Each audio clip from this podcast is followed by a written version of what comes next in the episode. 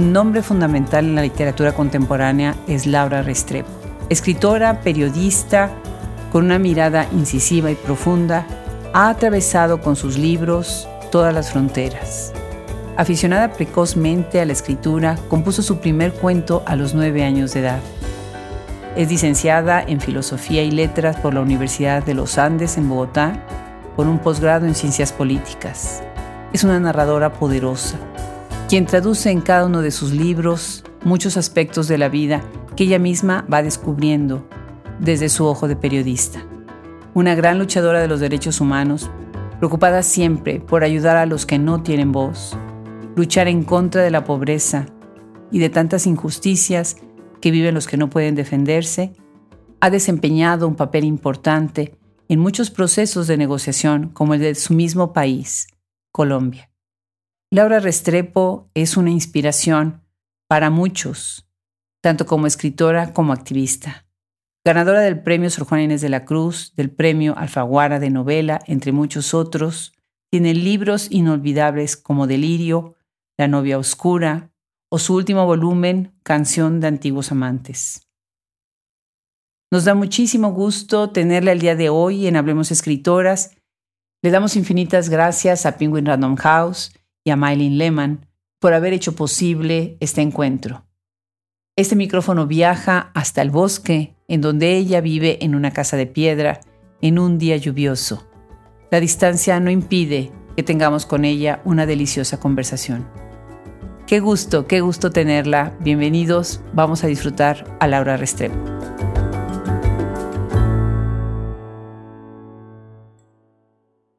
Sin embargo, ese valor de esas mujeres, ese coraje para cargar con sus hijos, con sus enfermos, con sus ancianos, esa esperanza que nunca se, pues, se acababa de, de, poder llegar a algún lugar donde les abrieran la puerta, sino para ellos, sí para sus hijos. El día de hoy estamos de verdaderos manteles largos con la bienvenida que le vamos a dar con la escritora que vamos a recibir el día de hoy, la gran Laura Restrepo. Laura, muchísimas gracias por aceptar esta invitación, por ser parte de Hablemos Escritoras. Encantada, encantada. Un placer estar conversando contigo.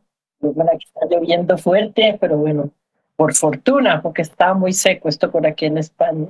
Muy bienvenida a la lluvia. Qué dicha poder conversar y aquí estoy pues muy pendiente de todo lo que se te ocurra para que lo desarrollemos y, y podamos intercambiar ideas. Ya fuera del micrófono empezamos a, te declaraba mi gran admiración a lo largo de toda mi vida como escritora y como activista. Y bueno, pues sí te quiero dar las gracias porque ha sido una compañía y una inspiración para muchas personas que quisiéramos tener un mundo mejor. Laura, ¿Cuándo empezaste esa fuerza interior? ¿Cuándo empezó esa fuerza interior tuya para luchar por las causas de tu país y de otros países y de la gente? Mira, pues es una historia bonita porque pertenecía a una, a una familia, digamos, bien a Colombia, en mi ciudad, familia muy liberal, nada religiosa, o, pero de todas maneras, pues una familia tradicional. Y entré a estudiar filosofía y letras en la Universidad de los Andes de Bogotá y había en la parte de arriba de la universidad, en la montaña, una escuela pública. Contrataron para dar clases a los muchachos de último año de bachillerato, 18, 19, yo tenía 17. Y imagínate pues qué clases les hacía yo. Yo iba a mis propias clases en la universidad, tomaba notas a la carrera y corría, me encaramaba a darle clase allá a los, a los muchachos del Colcol primero pertenecían a un país que yo hasta ese momento no conocía. Ellos conocían la calle, yo no conocía la calle. Era muy revelador para mí, habían leído mucho más que yo. Me llevaron a sus casas, me llevaron a sus barrios. Ellos eran muy furibundos de izquierda, otra visión del mundo, fue como conocer otro planeta. Hoy en día, ya, pues, gente ya grande, abuelos, varios de ellos profesionales muy destacados, seguimos siendo muy amigos. Y la iniciación vino por parte de esos muchachos, que terminaban dándome clases a mí. Qué maravilla. Pues eran contemporáneos, entonces compartían todo y te abrieron otro panorama.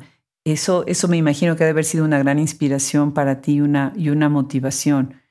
Ah, pero mucho, sí, me, cuestionaban mucho también. Y, yo no conocía el marxismo, ellos eran expertos en eso. Y sí fue una, revelación. Y ya, pues tú sabes por experiencia propia que una vez que asomó a esa puerta, ya no sales más, porque hay conformidad con las injusticias brutales de los países a los que pertenecemos la ilusión de que el mundo pueda cambiar y eso no se te quita nunca. Una vez que te montas en alas de rebeldía, ahí quedas instalado para siempre, yo creo, así sea a través de la política, del arte, de la escritura. Es una, una iniciación que te marca, yo siento, para siempre.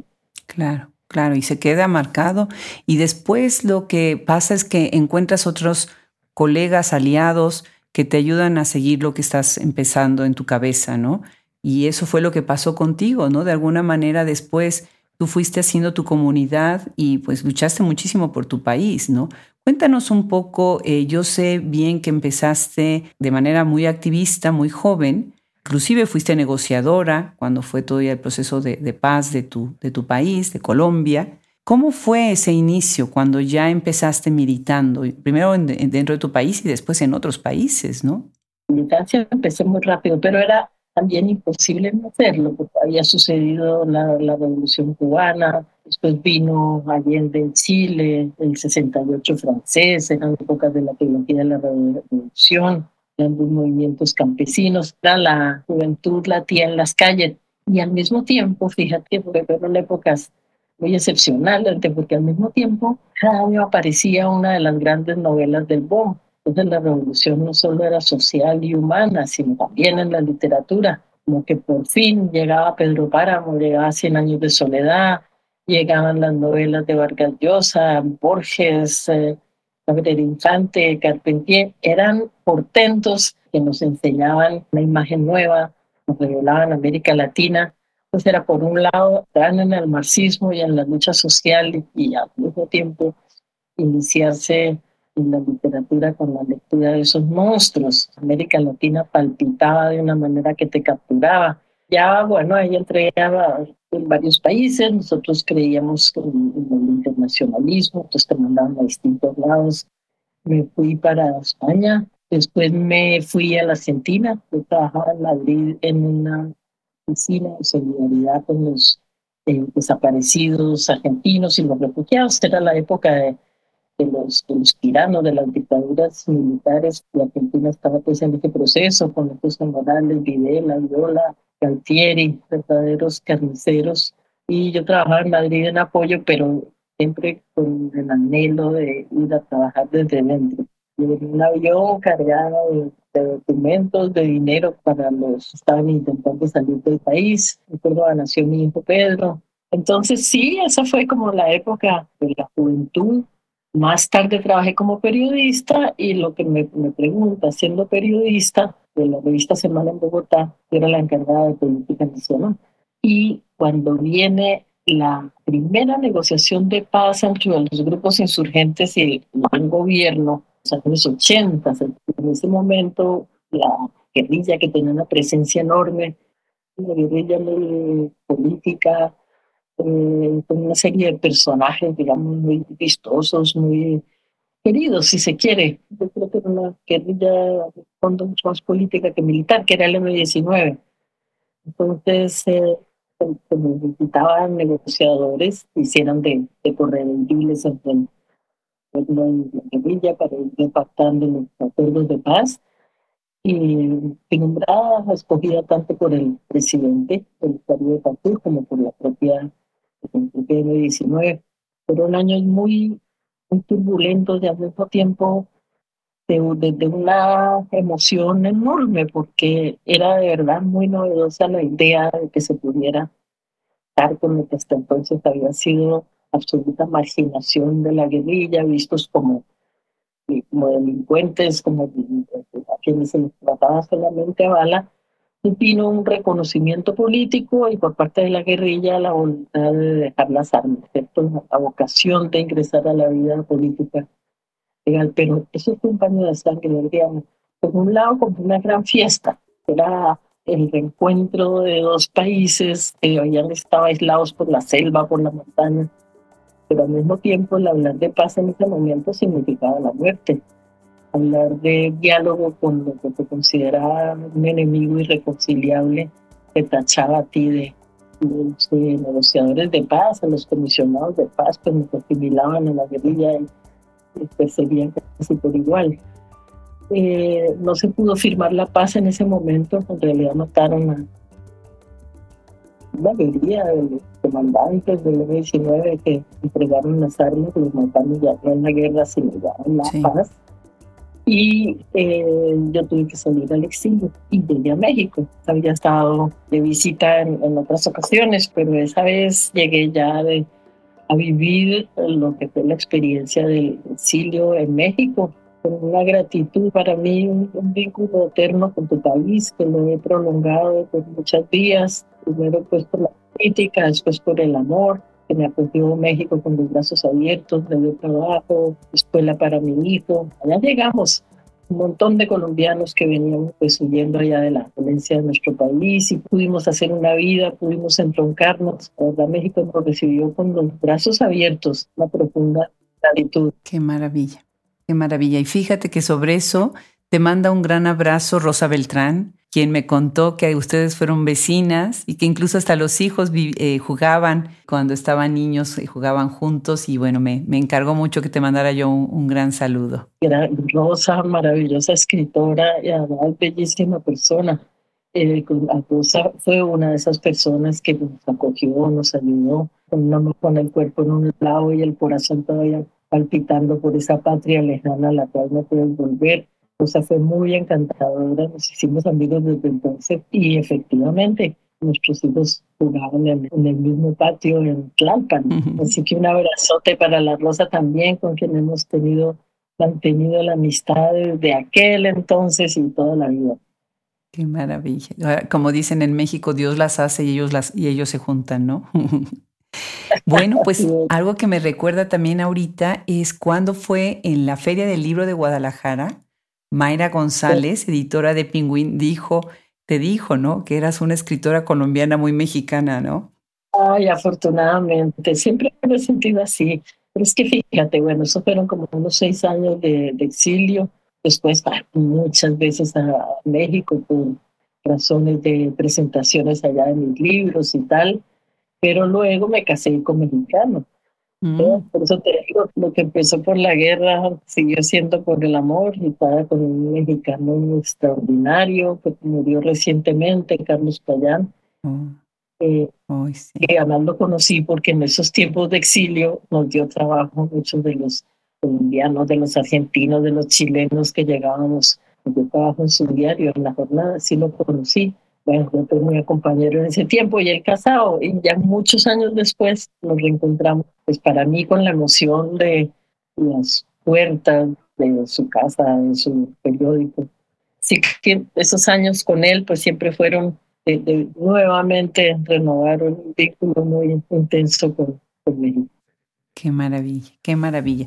Bueno, pues en esos años escribes Historia de un entusiasmo, que fue publicado por primera vez en 1986 con el título Historia de una traición, y es precisamente tu crónica, el relato del proceso de paz y negociaciones entre el gobierno colombiano y el M-19, ¿no? ¿Qué significó para ti escribirlo y cómo fue recibido este primer libro tuyo? Mira, eh, lo escribí en buena parte en México, también luego un poco en La Habana también, y en España, países que nos dieron asilo durante ese tiempo. Cuando yo salí de Colombia, me avisaron cuando había habido atentados y tal, pero en un momento en que ya no había manera de quedarse ahí, me avisaron, vas a hacer una lista, te van a matar. Y yo salí con una maleta, una maletita, donde tenía todos los documentos que yo había recogido durante mis gestiones como comisionada de paz, las visitas a los campamentos guerrilleros, los bombardeos, los asesinatos, yo tenía en una maleta todos los documentos que permitían, por un lado, contar esa apertura hacia la negociación y la paz, que había sido una verdadera fiesta, pero también registro de todos los asesinatos y los crímenes que se cometieron para impedir precisamente. No lo entendían, no lo querían. De derecha se convirtieron en asesinos, de hecho se formaron grupos paramilitares para impedir. Yo llegué con mi niño Pedro, que tenía cuatro años en ese momento, sacar los materiales que tenía, grabaciones, papeles, fotos de testimonios de esa maleta y ahí escribí, en ese momento se llamó Historia de una traición. La primera publicación que tuvo la tuvo en México. Fíjate, es curioso, de mis libros, después de tantos años, porque esto empezó en los 80, yo creo que el libro salió en el 86, creo que es el libro de los míos el que más se vendido, en copias legales mm. y, en, eh, y también en otros piratas que sacaron mucho. Pero de todas maneras, es un proceso que la prensa no había callado y, la gente está muy ávida de saber qué, qué había sucedido. Años después lo reedité como historia de un entusiasmo, por una razón, Adriana, porque sentí que con el paso de los años uno comprobaba que esos grandes entusiasmos populares, donde el país entero se monta en una expectativa de paz y de vida y esperanza de que un cambio es posible. Estas épocas de entusiasmo se viven pocas veces en la vida, una especie de fiesta colectiva donde, donde ni comes, ni bebes, ni duermes, porque hay que te montas en alas de la historia y ese entusiasmo colectivo es muy, muy fuerte. Entonces lo llamé historia del entusiasmo, que creía que pese a que había corrido mucha sangre, lo que de verdad quedaba era el recuerdo de esa poderosa vocación de paz que había expresado todo el país. Claro, definitivamente. Pues muchas gracias por ese comentario. Y bueno, lamento tanto que tengamos el tiempo acotado porque con una obra tan extensa yo podría estar horas en este micrófono preguntándote de un libro tras otro. Déjame revisar algunos de ellos porque yo creo que nuestros escuchas les va a encantar saber un poco de cada uno de ellos. Y bueno, empecemos con La novia oscura, que la tengo acá encima de mi escritorio en este momento. Esta fue publicada en 1999 y acá estás entrando en un tema muy interesante, muy, es un libro tenaz, tenaz, es un, es un libro sobre el amor, pero lo tomas desde una zona roja de, en, una sociedad tradicionalista, pues lo que significa esta zona roja, ¿no? Y tienes este personaje tan fascinante que es Sayonara. Platícanos un poco sobre este libro. Hiciste seguramente un proceso de investigación porque tú como periodista, pues tenías también esa curiosidad de ver qué estaba pasando en estas casas, ¿no? En estas zonas rojas, ¿no? Mira, yo, yo creo que ahí ya en ese libro yo había como seguido practicando un método de escritura que había empezado ya antes en México con el tema mexicano que se llamó La Isla de la Pasión, que consistía en una especie de, alguien dijo, un periodismo de los sueños, una especie de falso periodismo, una ficción narrada a manera de, de periodismo. La novia oscura la cuenta una periodista, pero es una periodista ficticia y la novela está basada en investigación muy a fondo en esa zona que tú dices, esa zona roja pero de todas maneras es una novela recreada a manera de, ficción.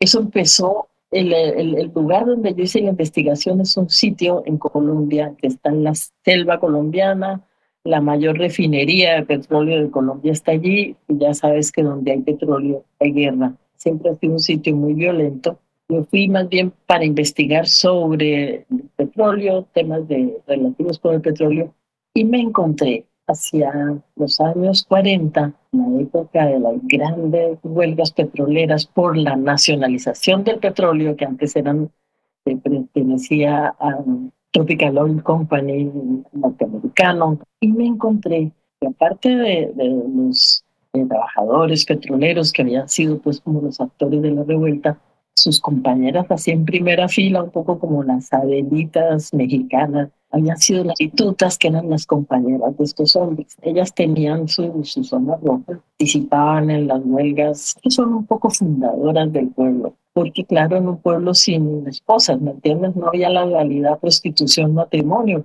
un pueblo de hombres solos, es que llegaban de todas partes del mundo. Pues me encuentro yo con estas mujeres que ya tenían 80 años, 90 años, matronas, porque fue como la revelación de otro tipo de amor, ¿me entiendes? Eh, como me decía uno de los viejos petroleros, es que para nosotros el único amor era el amor de café. iban los petroleros, apenas tenían la paga en el bolsillo y de ahí salió nada. Un ficticio que empieza muy jovencita se convierte pues en tremenda. Pero no había esa penalización o esa discriminación que no había la contraposición entre amor legítimo y amor ilegítimo de familia. Y de ahí sale la vida oscura, una historia de las grandes luchas por la nacionalización del petróleo y la participación pues, de, de un grupo de, de, mujeres que se concentran en un barrio que se llama La Catunga y que trabajan en los lugares de baile que se llama una especie de personaje rebelde, líder de, de, mujeres, tienen que pelear contra la sífilis, tienen que pelear contra la selva, profesión muy, muy dura. Eh, no hay ninguna apología al oficio, no, no, se, no se niega ni se camufla ninguna de las tremendas dificultades se por la sífilis, pero al mismo tiempo reivindicando la dignidad las mujeres como mujeres, como luchadoras, como madres. Ellas son, bueno, ya vieron, eran fundadoras del pueblo y de ahí sale ese libro, un falso reportaje escrito por una falsa periodista que se llama Dios. Maravilloso. Y ahora que mencionas a esta periodista, pues tus libros tienen muchas periodistas, ¿no? Por ejemplo, en Dulce Compañía, que además me encanta ese el título de ese libro porque, bueno, a lo mejor algunos ya entendieron la referencia, el guiño que hace Laura. Eh, la oración dice, ángel de mi guarda, de mi dulce compañía, y se trata de un ángel. ¿Verdad? Del ángel de la guarda de, de, un pueblo, de un grupo. Muy interesante esta novela publicada en el 95 y acá es otra periodista que está yendo a ver un fenómeno que estaba pasando con este ser que estaba siendo adorado por toda la población. Pues cuéntanos, Laura, de Dulce Compañía, de este libro que, que me hizo pensar en tantas cosas, me hizo pensar incluso en Rosa Beltrán cuando lo estaba leyendo sin saber de su amistad, porque ella también habla de estas colectividades, de estas como histerias casi casi colectivas, ¿no? Y esta idea del milagro colectivo. Cuéntanos de este libro. Ay, así es, claro, Rosa también trata de manera bellísima todo el tema del milagro de la religiosidad popular. Te contaba que yo no vengo de una familia religiosa, de hecho, misa, esas cosas no se practicaban en mi, en mi casa, si bien, por ejemplo, la Navidad sí, toda la festividad católica, sí.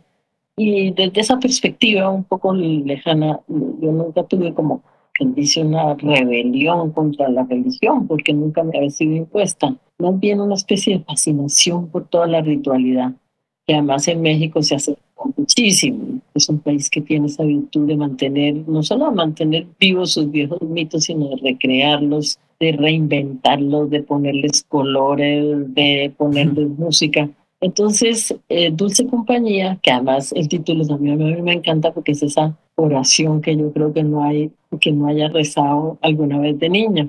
Es la historia de esta periodista, otra vez una periodista ficticia, que le encomiendan en la revista, una revista pues de frivolidad donde trabaja, le, le encargan eh, que vaya a un barrio popular donde ha aparecido un ángel. Ella, que es una mujer moderna, descreída, uno de los barrios populares, está rodeada por montañas de 3.000 metros y peñaderos de las montañas que rodean la ciudad. Se encarama, queda de verdad deslumbrada con lo que en el barrio llaman la aparición de un ángel y con el ángel mismo, que se mantiene siempre en la absoluta ambigüedad. Se sabe, nunca se aclara si el ángel es de verdad un ángel, como cree la gente del barrio, si es un muchacho que tiene una condición mental, digamos, un poco de autista. Es un muchacho bellísimo, un moreno hermosísimo, como toda una burocracia que se levanta en el barrio, las mujeres que lo cuidan, que lo lavan, que cobran por la entrada a verlo. Se arma desde luego una pelea tremenda contra el cura. Eso se convierte en grandes choques sociales en el barrio, como siempre.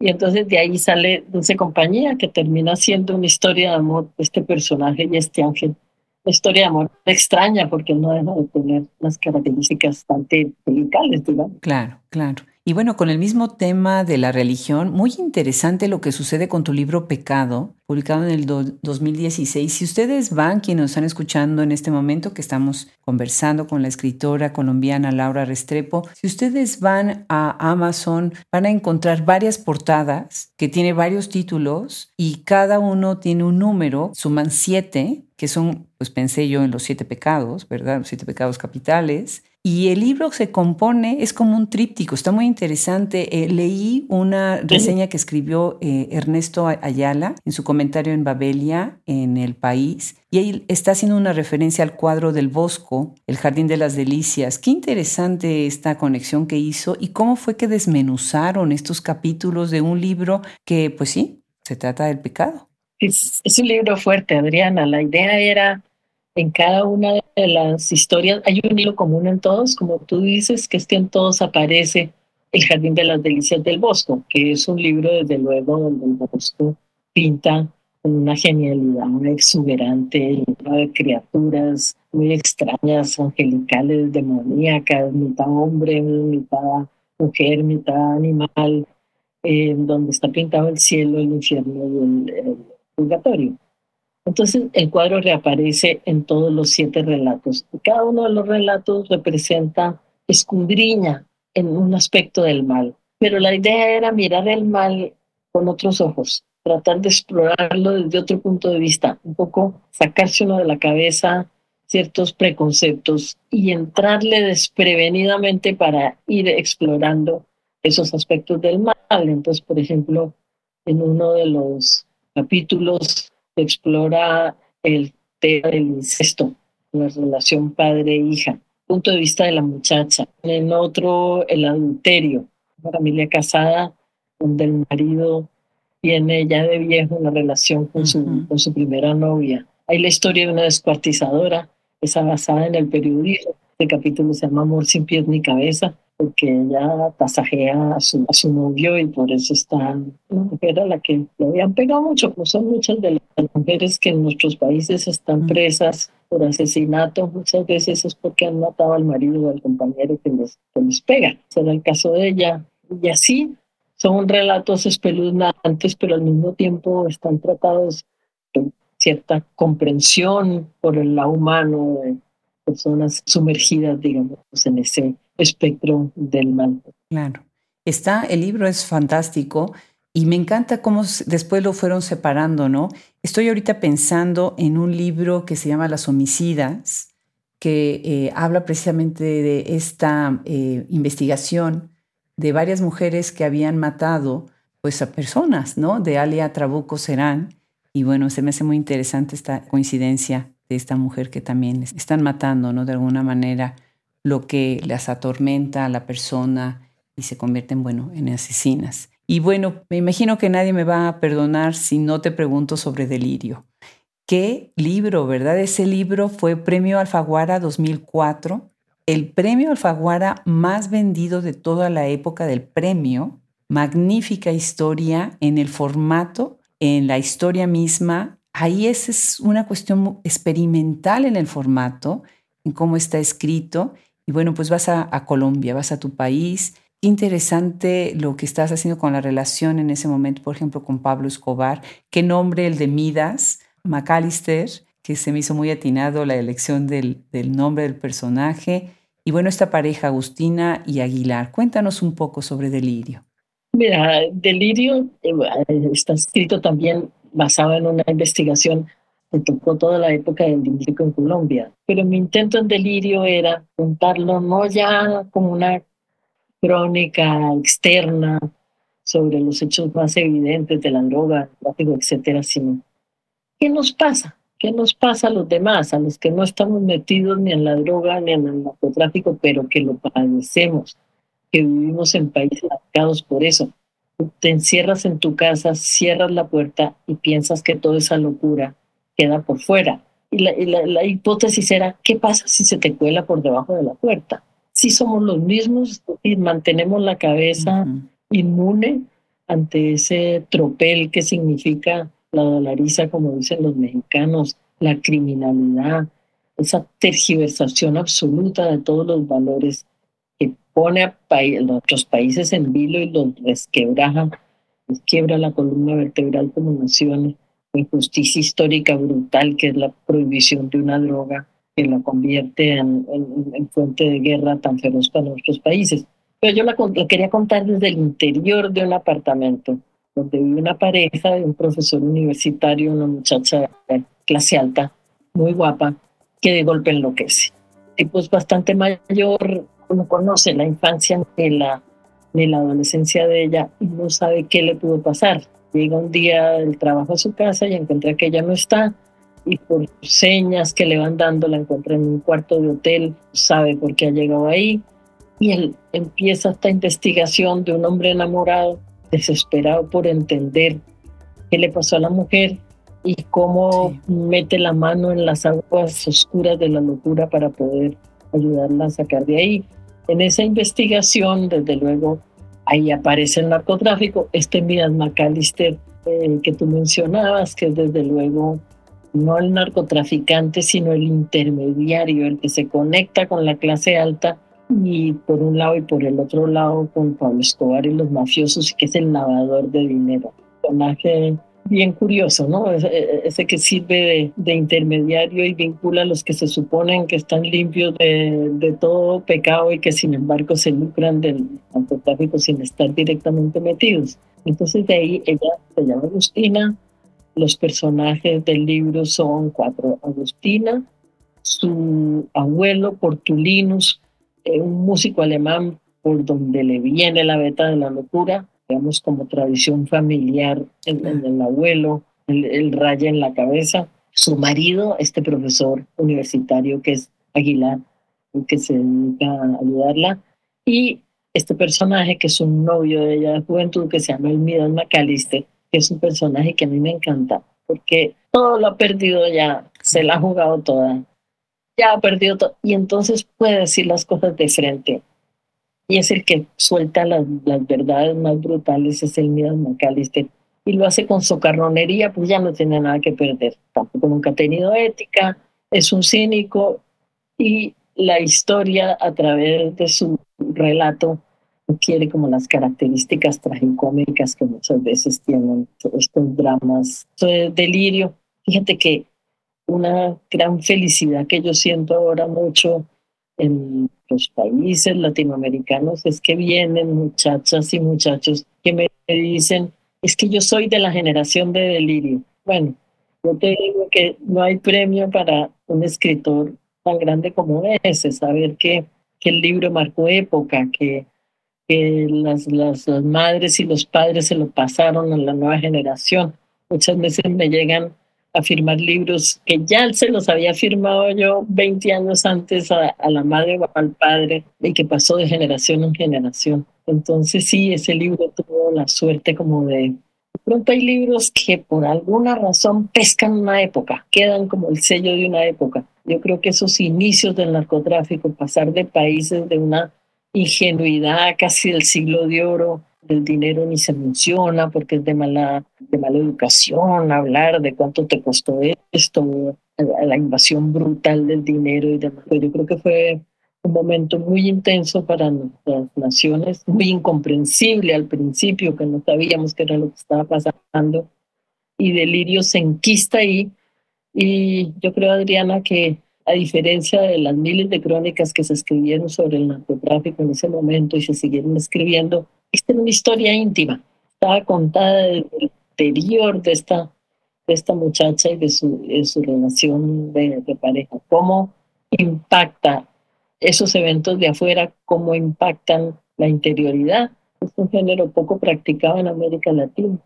Yo siempre he dicho que entre nosotros es tan popular la telenovela porque la telenovela es el único género que explora la, la intimidad. Qué interesante. Es cierto lo que dices y eso es muy cierto. Y sí, quienes nos escuchan, busquen y vean cuántos eventos en donde está Laura presente y está el auditorio lleno, pero lleno. Y ve uno generaciones, distintas generaciones ahí entre entre tus lectores. Entonces sí me puedo imaginar qué bonito ese momento en que, en que ves que llegan los hijos después de haber heredado el libro de los padres, ¿no? Con el autógrafo magnífico. Y bueno, tu último libro, Canción de Antiguos Amantes, 2022, que está totalmente magistral. Bueno, la portada de, de, Delirio ya nos invitaba brutalmente. Ahora esta portada, empezando desde ahí, esta invitación a las mil y una noches, en donde nunca se imagina uno que no son las mil y una noches, sino que son muchas otras cosas. Un libro, un gran tributo a las mujeres, a la fortaleza de las mujeres. Una obra que resume tantas cosas de Laura Restrepo con una fuerza en donde a la vez, como siempre ha sido en tu obra, está el amor adentro, está un abrazo, está un beso, está idea de que dentro de la fortaleza y el amor siempre hay un vínculo tan fuerte, ¿no? Cuéntanos de Canción de Antiguos Amantes. Mira, eh, Canción de Antiguos Amantes también es una obra de ficción, pero basada en investigaciones reales. Las investigaciones, unos viajes que, que hice yo con Médicos Sin Fronteras, he ido con ellos a India, a los campamentos sirios en Grecia, desde luego a México, Colombia, pero en esa ocasión me acompañó mi hijo Pedro, y ahora que lo menciono, pues hay que decir que ese vínculo con las nuevas generaciones, yo tengo una profunda gratitud con él porque de alguna manera me, sacude cuando yo me atasco en mi, en mi propia visión generacional, pues aquí lo, tengo a él que también es escritor que, me dice, es muy setentero, ya, falta viaje.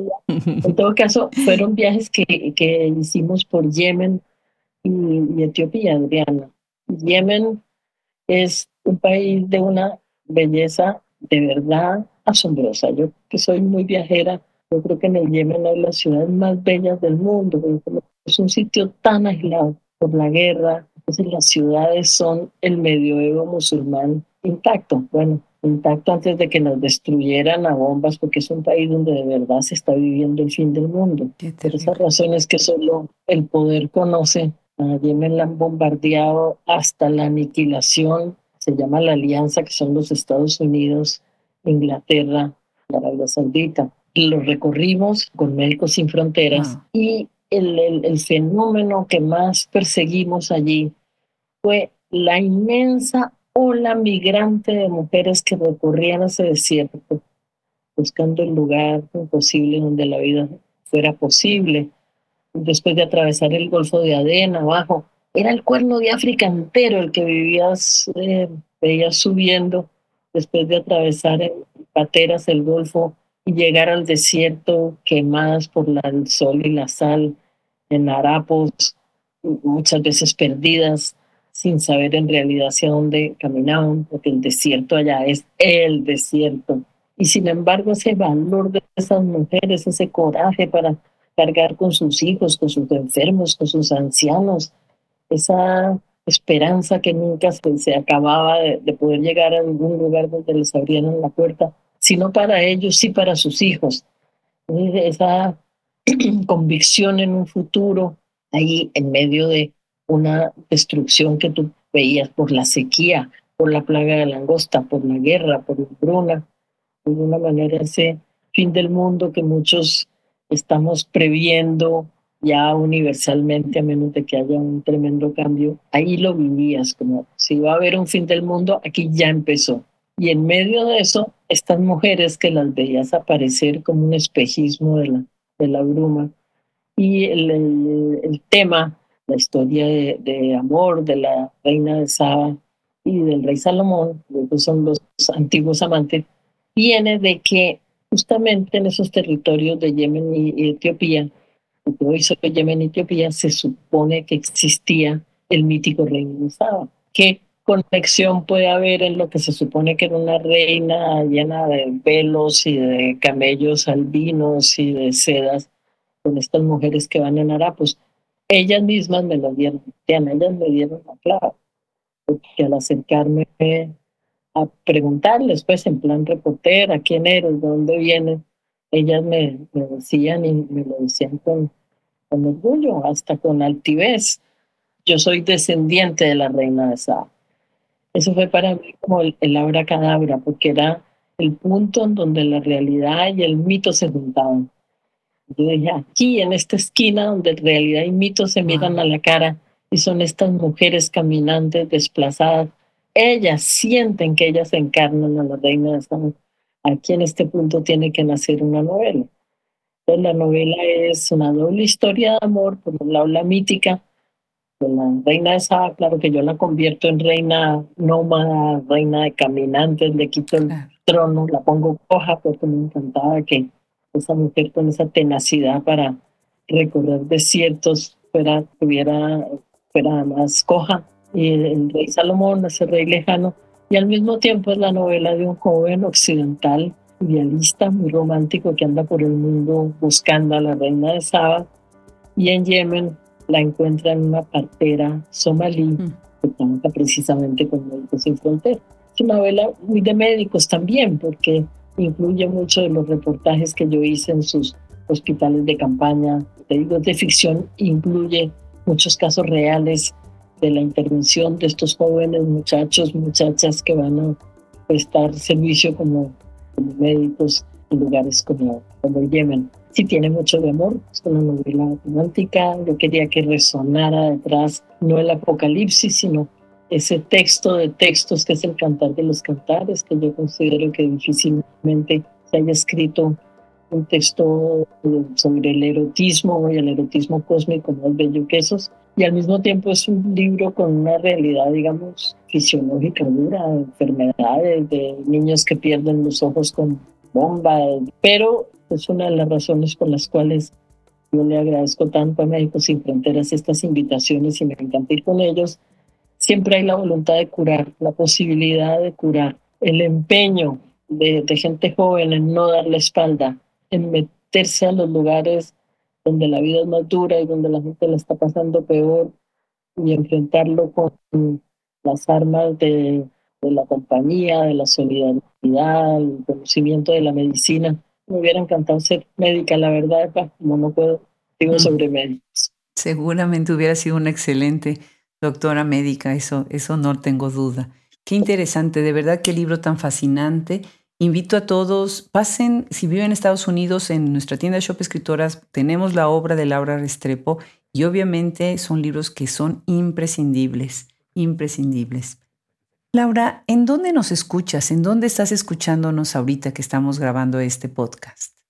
Mira, estamos viviendo desde hace nueve años en un lugar muy hermoso, que es eh, Cataluña. Estamos aquí en el bosque, cerca de la frontera de, Francia, en los Pirineos, en una vieja casa de piedra y guiados por mi hijo, que es ecologista radical, pues aprendiendo a a sembrar, a vivir con los paneles en vez de, en vez de gastar combustible, bueno, haciendo todo un intento en este, en este medio tan privilegiado, que esto aquí con zorros, jabalíes, venados, bosque, bosque, bosque, y tratando de vivir más acorde con la naturaleza. Al principio hablábamos contigo de, de la, la militancia social de hace unas décadas.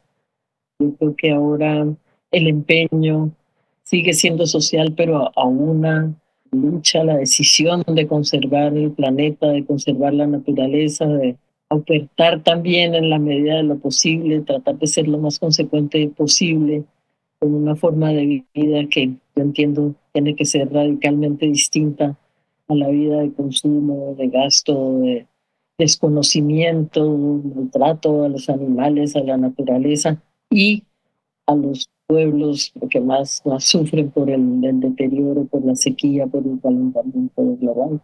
Así que aquí estamos, vivimos muy de, de chimenea, de caminar por el monte, de, tener perros y, de silencio también. Para la escritura es muy grato poder contar con estos espacios de absoluto silencio, de recogimiento, con la biblioteca, con el paisaje.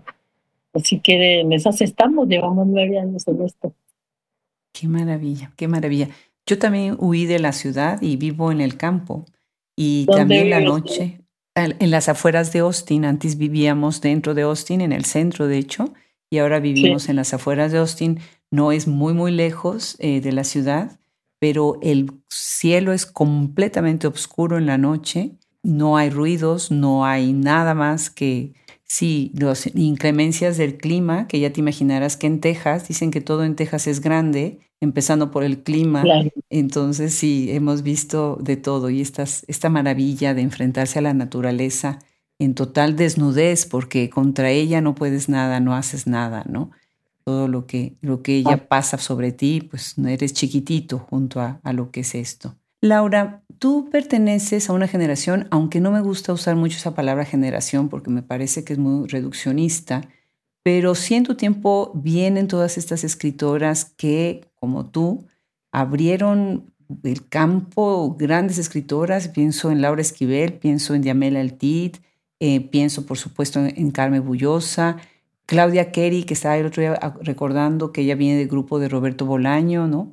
¿Cómo ves tú ahora la literatura contemporánea por escritoras, ustedes que abrieron tantas puertas con tanta dificultad a, lo largo de los años? Mira, yo creo que afortunadamente eh, eso ya eso se logró, como tantos logros, tantos triunfos en la, yo creo que la gran revolución del siglo XX, la gran revolución triunfante del siglo XX fue la femenina.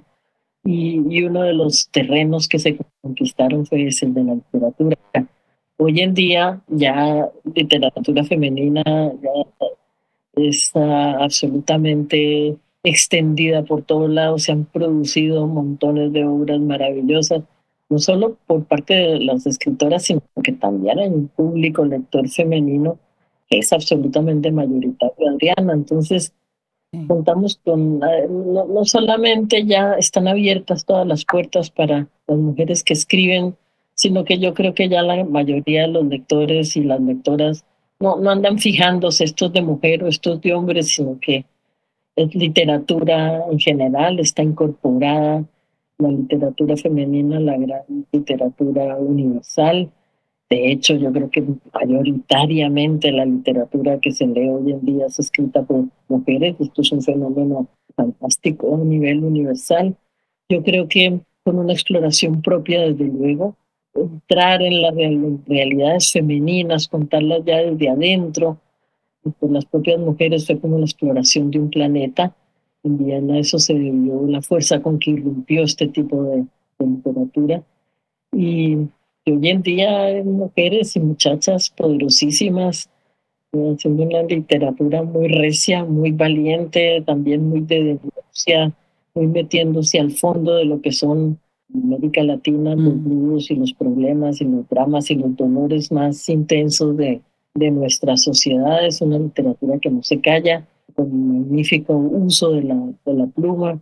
Así que yo creo que hoy en día eso ya es un terreno conquistado y ganador.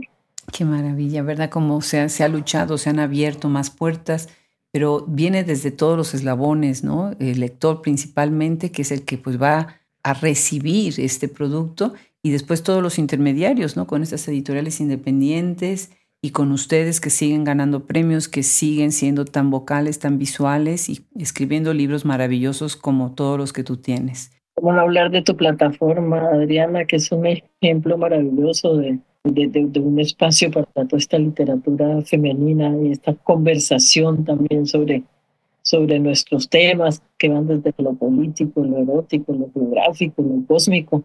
Ahí está el, privilegio también para mí de, poder participar contigo en este magnífico espacio que has, que has abierto. Al contrario, no sabes cómo agradezco qué generosidad de tus palabras, de verdad, muchísimas gracias. Pues un abrazo muy grande, Laura, hasta ese paraíso en donde vives, en España, qué maravilla y estamos emocionados de que la gente pueda escucharte en todos los rincones donde nos escuchan nuestros seguidores. Muchísimas gracias. Gracias a Penguin Random House, a Maylene Lehman, que nos ha abierto esta puerta tan maravillosa contigo. Claro, porque están también las editoras que muchas veces son mujeres. Además, un abrazote para ti allá en tu cielo negro y estrellado. Muchísimas gracias.